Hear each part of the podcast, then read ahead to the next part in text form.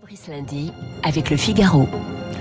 Bonjour Michel Onfray. Bonjour. Philosophe, auteur du Foutriquet. Ça sort euh, aujourd'hui, c'est une sorte, bah, à votre façon, d'une lettre aussi, euh, mais cette fois au président de la République, à Emmanuel Macron, on va y revenir de- dans un instant. Euh, lors de votre dernier passage ici même à Radio Classique, c'était il y a deux semaines pile, quasiment, euh, la Russie, elle n'avait pas encore frappé euh, l'Ukraine, faisant des milliers de victimes. Quand on, on ajoute les deux camps, encore beaucoup de civils frappés chez eux, dans des écoles, encore hier. Quel est votre regard, Michel Onfray, sur cette guerre depuis huit jours? Bah, vous savez, euh, cette guerre, elle existe depuis des années, des années, des années. C'est-à-dire, on braque le projecteur sur euh, sur l'Ukraine aujourd'hui, c'est très bien, mais elle existe depuis très longtemps. Et puis, d'une certaine manière, c'est une guerre qui a deux siècles. C'est la question des slavophiles et des occidentalistes en Russie. Cette idée que la Russie s'est posé la question du faut-il regarder à l'est les slavophiles ou regarder à l'ouest euh, les occidentalistes. Et puis, il y a finalement plusieurs impérialismes aujourd'hui. D'abord, ça donne raison à Huntington, mais il y a plusieurs impérialismes sur la planète. Il y a l'impérialisme chinois, on dira, ottoman d'une certaine manière, russe, et puis euh, américain, mais aussi européen. Alors européano-américain, je dirais. L'Europe et l'Europe de Maastricht fonctionne avec l'impérialisme américain. Et cette Europe-là, elle avance ses pions, c'est l'Europe de l'Ouest. Et puis euh, Poutine dit depuis très longtemps, non, non, n'avancez pas vos pions. Et puis il y a des discussions, il y a les accords de Minsk qui sont des accords qui ne sont pas respectés, etc. Et là, on en arrive à la guerre. Et on est dans un état de guerre. Je trouve que Emmanuel Macron est très léger quand il nous engage dans, dans, dans une guerre de ce type-là. On va y revenir, mais est-ce que vous n'êtes pas en train de justifier quelque part l'action de Poutine quand vous dites, euh, voilà, le bloc occidental se rapproche euh, de la Russie, les accords de Minsk n'auraient pas été respectés par l'Ukraine, quelque part, est-ce que vous légitimez ce qui se passe ou pas? Le problème, c'est pas. D'abord, je légitime pas du tout. Moi, je suis pacifiste, mais je, je, je trouve que il faut faire un travail de philosophe. Et le travail de philosophe, c'est un travail de généalogiste. Soit on fait dans la moraline, comme disait Nietzsche, en disant c'est pas bien. Et puis on invite à, mettre des bougies, à acheter des nounours, et puis à faire des chansons, et puis à envoyer des couvertures. Et puis euh, il y a ceux qui en face disent mais d'où ça vient? Alors il y a ceux qui nous disent mais c'est pas un problème, Poutine est fou. Comme ça, c'est réglé. C'est l'histoire d'un fou. Mais la guerre est aussi vieille que le monde. Je, je, je le rappelle quand même. Moi, je, je viens d'avoir, euh, enfin non, je viens pas d'avoir. J'ai 63 ans et j'en ai connu des guerres. Ce- ce- Celles dont, dont, dont, dont j'étais contemporain sans savoir que je- j'en étais le contemporain, c'est-à-dire la guerre d'Algérie, par exemple, jusqu'à aujourd'hui, en passant par l'Irak, l'Afghanistan, le Mali, etc. Ça n'arrête pas. Euh, Qu'est-ce qu'elle a de plus, cette guerre, à votre avis, euh, Michel Onfray? Eh bien justement, elle intéresse, euh, elle intéresse les Européens qui veulent absolument faire de telle sorte que l'Europe soit l'Europe de Maastricht, l'Europe du marché, l'Europe de l'argent, etc. Je rappelle quand même qu'un quart des gestations pour autrui proviennent de l'Ukraine. C'est-à-dire que, que l'Ukraine, est- c'est vraiment la, corne avancée, je dirais, du mode de vie américain dans, dans l'Europe géographique. Mais quand on dit ça, est-ce qu'on ne mélange pas tout quand on parle d'économie, quand on parle de faits de société, de gestation pour autrui, et puis les frappes de la Russie massives sur des civils, sur des écoles, comme on l'a vu encore hier Non, ça s'appelle de la géostratégie. C'est-à-dire, euh, la guerre, c'est pas l'affaire des fous. Ça, c'est trop facile de dire, ce sont les fous qui font la guerre, ce sont les hommes qui font la guerre, hélas. Et, ma grande figure, moi, c'est Jaurès. C'est le Jaurès qui nous dit, avant la guerre 14-18, euh, ne faisons pas cette guerre. Euh, Vous voyez aujourd'hui les Français et les Allemands qui vont commémorer euh, euh, sur les champs de bataille où se sont tués autant de Français, autant d'Allemands, et aujourd'hui on s'embrasse, et c'est très bien d'ailleurs, l'amitié franco-allemande, mais dirait-on que cette amitié franco-allemande a été précédée par, je ne parle même pas de la guerre de 70, mais par celle de 1914-1918. Il y a un moment donné où la guerre se termine, je vais dire des banalités, mais elle se termine et c'est la paix qui se trouve faite. Pourquoi les commencer, les guerres? Je trouve que Emmanuel Macron utilise un peu la guerre légèrement, en estimant que euh, on n'est pas en guerre, mais en même temps il intervient quand il le dit devant un drapeau français, un drapeau ukrainien et puis un drapeau européen. Et, il y a effectivement une, une guerre qui est lancée à, à Poutine. Souvenez-vous quand le maire nous dit que ce sera une, une guerre économique. Il s'est euh, amendé depuis. Ouais. Oui, bah oui, oui. mais Ça enfin, fait du mal peut-être, mais enfin, en tout non, mais il a, dit, voilà. il a dit tout haut ce que ces gens-là pensent tout bas. Et on lui a dit, euh, tais-toi donc, ne dis pas la vérité. La, la première, c'est bien, la première victime de, de, de- des guerres, ce sont toujours, c'est toujours la vérité. Comment vous le qualifiez, Vladimir Poutine? Quelle épithète vous pourriez donner? Il y a une grande discussion, savoir si on doit parler de dictateur, d'autocrate, de je ne sais quoi. Qu'est-ce que vous dites, vous, le philosophe c'est tout ça. C'est un dictateur, c'est un autocrate, comme il y en a d'autres. Euh, il est dans une démocratie libérale. Notre démocratie n'est pas libérale non plus. Hein, je veux dire, je dis pas que c'est la même chose. On va, dire- on va y revenir au travers de votre livre. Oui, mais Euh, par exemple hier, on disait, ah là là, regardez, il a fermé, euh, il, a, il a fermé des, des organes de presse. Nous, on a fait exactement la même chose avec Russian Today, quand même, tout de même. Je veux dire, euh, Vous les auriez laissés euh, les bah, moi, je suis pour la liberté d'expression, y compris des journaux qui m'insultent, qui me traitent de nazi et de fasciste, d'antisémite, etc. Même des organismes de propagande, c'est ça. C'est ce qui est mais- reproché mais- à RT. Je, je dis pas que oui, mais, ça euh, mais Radio France est un organisme de propagande payé avec l'argent de l'État. il faut être content de le savoir. Bah oui, je, eux aussi me traitent de fasciste en permanence, donc il n'y a pas de raison que je leur renvoie pas la balle. Mais il y a un moment donné où il faut arrêter de croire qu'il y aurait le camp du bien, le camp du mal, euh, les méchants, les gentils. Je vous dis, moi je fais pas de la moraline, je fais un travail de philosophe en disant les guerres ne surgissent jamais de nulle part. Euh, si vous avez le traité de Versailles, vous avez un jour Adolf Hitler. Alors, si je dis ça, vous n'allez pas me dire, euh, alors vous prenez le parti d'Adolf Hitler. Non, je vous dis, je vous explique pourquoi un jour, etc. Il, faudrait beaucoup de temps pour expliquer comment euh, nous, l'Europe de l'Ouest, nous avons laissé tomber l'Union soviétique, même au moment de la glasnost, de la perestroïka. Nous aurions pu aider Gorbatchev. Nous n'avons pas aidé Gorbatchev. Nous avons pris, quand je dis nous, c'est la France. C'était Mitterrand d'ailleurs, pour être très précis sur ce sujet-là. Nous avons soutenu Eltsine à ce moment-là, et la Russie est devenue ce qu'elle est devenue. Lui, dans un sursaut d'orgueil, je pense que le ressentiment joue un rôle important dans l'histoire. Dans un sursaut d'orgueil, il a dit vous nous paierez ça.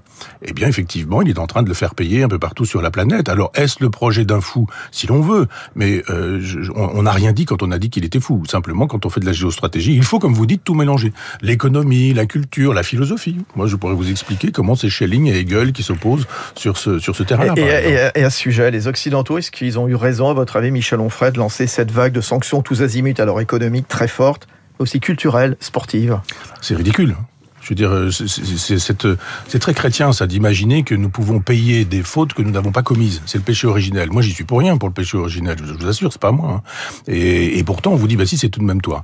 Donc, à un moment donné, on va nous interdire de lire Dostoïevski. On va nous dire Dostoïevski, Turgenev, Tolstoï, tout ça, c'est interdit, c'est russe. Euh, je, dis, mais punissons ceux qui sont à punir. Mais, pas les Russes, pas non plus la culture russe. Vous avez des sportifs qui se sont entraînés, des musiciens qui ont un degré de compétence incroyable, et on dit, du simple fait que vous soyez russe, vous êtes solidaire de Poutine. Mais non, moi je suis un citoyen français dont le chef de l'État est Emmanuel Macron. Je ne voudrais pas qu'on me punisse, moi, pour ce que ferait Emmanuel Macron. Encore un dernier mot avant de parler justement du président de la République, candidat à sa succession. Plus d'un million de réfugiés ont fui l'Ukraine selon l'ONU. Qu'est-ce qu'on fait des réfugiés, Michel Onfray? Ben, on les accueille parce que là, pour le coup, on est on est dans une autre logique que la logique habituelle des migrants, de gens qui estiment qu'effectivement, avec le système d'aide sociale qui est celui des, des Français, il y a une espèce d'attraction. Certains fuient la guerre, pour de vrai. Les Afghans, les Syriens fuient à la guerre. Ils ne viennent pas tous chercher des absolument, mais des, pas tous, mais pas tous. Et, et, et des allocations. Que, oui, non, je dis pas, j'ai pas dit que tous. J'ai dit que nous avions un système attractif qui faisait que nous avions un certain type de migration, qui a aussi euh, un autre type de migration qui, pour le coup, renvoie à, à, à l'aspect sacré, je dirais, de, de la terre d'accueil. Donc là, bien sûr que, que, que nous devons accueillir euh, les Ukrainiens d'une part, et d'autre part, c'est d'autant plus facile que ce ne sont pas des gens qui viendraient dans l'esprit de saboter une civilisation en disant que cette civilisation qui les accueille n'est pas la bonne et qu'il faudrait la détruire. Ce sont des gens qui procèdent de notre civilisation. C'est bon, la civilisation européenne de l'Atlantique à l'Oural. Bon, on va pas ouvrir le, le débat justement sur les motivations des Syriens, des Afghans qui fuient la si, guerre, si, etc. Si, mais voilà. c'est un, un, débat important. J'aurais qu'on parle de foutriquet justement. Oui. voilà, c'est votre livre qui sort aujourd'hui. manière. Le président de la République, il, il s'est déclaré donc euh, hier soir. Vous avez lu la lettre du président de la République, lettre aux Français, lettre euh, qui oui. vous est adressée à tous. hein Alors d'abord, c'est sur le fonctionnement de la presse. Je trouve ça très étonnant que depuis 24 heures, on nous explique qu'il s'exprimera demain dans la presse quotidienne régionale, ça c'était hier, alors que le texte est donné par euh, BFM et que ça se trouve à, moi, à 21h30, je lisais ce texte comme tout le monde, comme tous les Français. Donc qu'est-ce que c'est que cette façon de dire euh, le président va s'exprimer dans la presse quotidienne régionale alors qu'il s'est déjà exprimé dans la presse nationale, dans les chaînes d'infos continues. Et tout le monde le dit. Il s'exprime aujourd'hui de manière originale dans une lettre que tout le monde a lue la veille.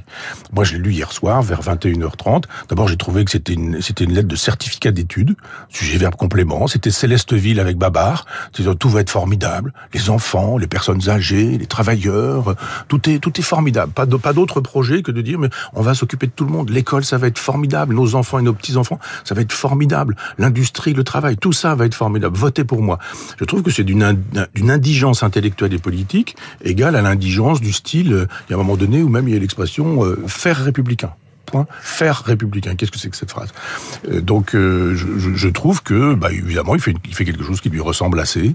Euh, c'est assez fade. C'est assez fade, mais en même temps, il y a l'idéologie que, que l'on connaît depuis cinq ans derrière tout ça. Alors, Foutriquet, qui est Foutriquet?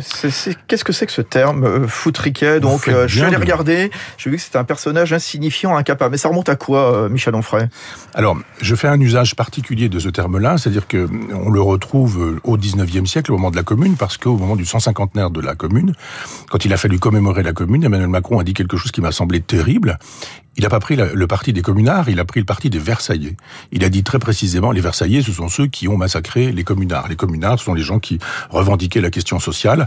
Et moi, j'ai une grande affection, je déteste la Révolution française, mais j'ai une grande affection pour les communards. Enfin, une partie de la Révolution française me plaît, mais je veux dire, celle de 93 ne me plaît guère. Et euh, Thiers a été surnommé euh, par euh, un nombre incroyable de, qualificatifs, des choses assez drôles. Et euh, les Versaillais ont estimé que, les, les, communards ont estimé qu'on pouvait l'appeler foot et quand Emmanuel Macron nous dit que finalement euh, la République s'était euh, repliée à Versailles au moment de la Commune, il nous dit en gros, parce qu'il ramène tout à lui, les gilets jaunes c'était les communards et les vrais républicains c'était moi et euh, à l'époque les vrais républicains c'est Thiers. Et il a raison. Thiers, Gambetta, etc., sont des gens qu'on nous présente comme des méchants versaillais de droite. C'était des gens de gauche. C'était la gauche républicaine. Et donc, comme on trouve ce terme-là chez Vallès, Jules Vallès, grand romancier de Jacques Vintras, une trilogie dans laquelle on trouve l'enfant, le bachelier et l'insurgé, et dans l'insurgé, il est question justement du foutriqué. Foutriqué, c'est Thiers. Et je dirais, l'Adolphe Thiers d'aujourd'hui, c'est Emmanuel Macron. Pourquoi vous l'appelez comme ça? Bah, parce qu'il le dit lui-même qu'il est foutriqué. Il le dit lui-même qu'il est euh, qu'il est Adolphe Thiers. il nous dit effectivement que au moment des Gilets jaunes, il y avait quelque chose qui ressemblait au communard et que la République était en péril avec la question sociale et que la vraie République, elle est de son côté, c'est-à-dire du côté de l'argent, du fric, du business, enfin du, du libéralisme que l'on connaît bien, et à droite et à gauche, hélas. Vous ne trouvez aucun crédit à mettre au, compte d'Emmanuel Macron sur la scène économique, le chômage, euh, la croissance euh, Non, rien du tout. Non, de, de toute façon, c'est, moi j'ai pas un problème avec Macron, j'ai un problème avec le, le mode de le, le, mode de vie, enfin la vision du monde qu'il nous propose, et c'est la même depuis depuis Mitterrand 83. Donc Mitterrand 83, puis après Chirac, Sarkozy, Hollande, etc. Et Macron, pour moi, c'est le même monde, et c'est un monde que j'attaque. C'est pas un homme. Je, je n'ai rien personnellement contre contre Emmanuel Macron. J'ai contre un contre une vision du monde qui est forte avec les faibles et faible avec les forts. Et, et dans le reste de la, la campagne euh, électorale, est-ce que vous avez repéré ou pas d'autres foutriquets ou foutriquettes? Je sais pas si ça se féminise ou pas cette. Euh, on pouvait hein, euh, foutriqueter et, et, en chercher un petit peu partout. Bah, je dirais tous les maastrichiens qui, qui, qui estiment que la question sociale n'est pas une question essentielle et qu'il faut remettre les gens au travail, les faire travailler, travailler plus pour gagner moins la plupart du temps. Euh, tous ces gens-là procèdent d'un même monde. La question sociale est pour moi essentielle. C'est pour ça quand j'entends, quand je l'entends chez Marine Le Pen, ça m'intéresse. Quand je l'entends chez Jean-Luc Mélenchon, ça m'intéresse. Qui trouve grâce à vos yeux là aujourd'hui dans la campagne électorale, par exemple, Michel Onfray Tous ceux qui ont le souci de la question sociale euh, m'intéressent. C'est-à-dire que le candidat du Parti communiste m'intéresse aussi. Moi, j'ai le souci des gens qui travaillent, des gens modestes, des, des ouvriers, du petit peuple, euh, des sans grades, et, et, que ça vienne de la droite ou de la gauche, ça m'est égal. Je, je, je dis simplement, n'oubliez pas le peuple. La campagne, elle peut enfin commencer? Mais là aussi, c'est un lieu commun de, de, notre époque de nous dire que la campagne n'est pas commencée. La campagne est ah bah, commencée. certains, certains, candidats et candidates aussi ont dit. Ah, bah, euh, non, mais la campagne n'est pas la commencée. La campagne n'était pas commencée tant que Macron ne s'était pas. La, déclaré. campagne, elle est commencée. Il y a depuis, eu des meetings aussi. Hein, il y a voilà. cinq ans qu'elle est commencée la campagne. C'est-à-dire le jour où Macron a été élu, il a commencé à, à, à préparer sa réélection. C'est normal. Hein. Tous les, tous les chefs d'État le font. Tous les hein. maires, tous les députés le font. Hein. Absolument. on est d'accord. Donc quand on dit ah ça va pouvoir enfin commencer, non, euh, c'est depuis longtemps. Et, et on voit bien que Macron circule avec le carnet de chèques de l'État français pour distribuer de l'argent depuis avant cette guerre, euh, ici, là, ailleurs, etc. Il faisait déjà campagne avec euh, avec l'argent de l'État, c'est-à-dire qu'il y a quelque chose qui ne va pas non plus d'un point de vue éthique, d'un point de vue moral et même d'un point de vue absolument républicain. Non, je pense qu'il y a une instrumentalisation de tout, y compris la guerre. Il instrumentalise la guerre, mais comme d'autres, hein, comme la totalité des candidats instrumentalisent aussi la guerre. Et ils font feu de tout bois, tous ces gens. Son action diplomatique, elle, euh, celui qui va parler à Poutine et Zelensky en même temps Mais la diplomatie suppose que vous ayez des choses à négocier. J'entendais l'autre jour Bernard Henry. Des choses peut-être à négocier ou peut-être servir de rapprochement, permettre le rapprochement entre oui, les deux camps.